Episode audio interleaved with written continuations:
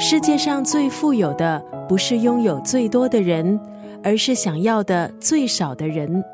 今天九六三作家语录分享的这段文字出自这本书《留白时间，停止无效努力》。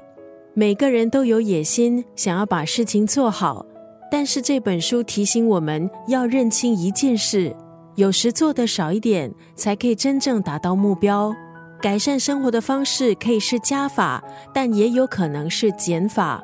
留白并不是空洞或是游手好闲，而是不带压力、没有功利目的，可能可以从中得到更多灵感还有启发，让我们的生活更加饱满。这本书的作家不止一位，有量子资讯博士、投资达人、插画艺术家，他们透过各自擅长的专业领域，从不同的角度。还有真实的经验中来解析许多目前检视自我状态的工具和技巧。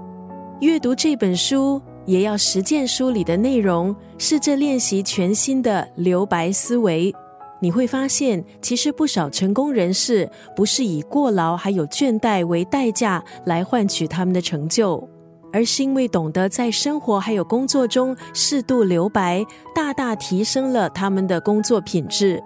今天在空中就要分享这本书《留白时间，停止无效努力》当中的这段话：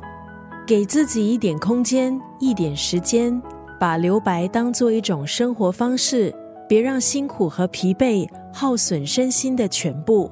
每天不断的运转，似乎无法停下的忙碌，有时候你是不是觉得自己像是一个上紧发条的机器？这本书《留白时间》。停止无效的努力，提醒我们不要害怕把时间空下来，学习自然放下不需要的人事物，珍惜生活中微小简朴的空白时间。今天在九六三作家语录就要分享这本书当中的这段文字：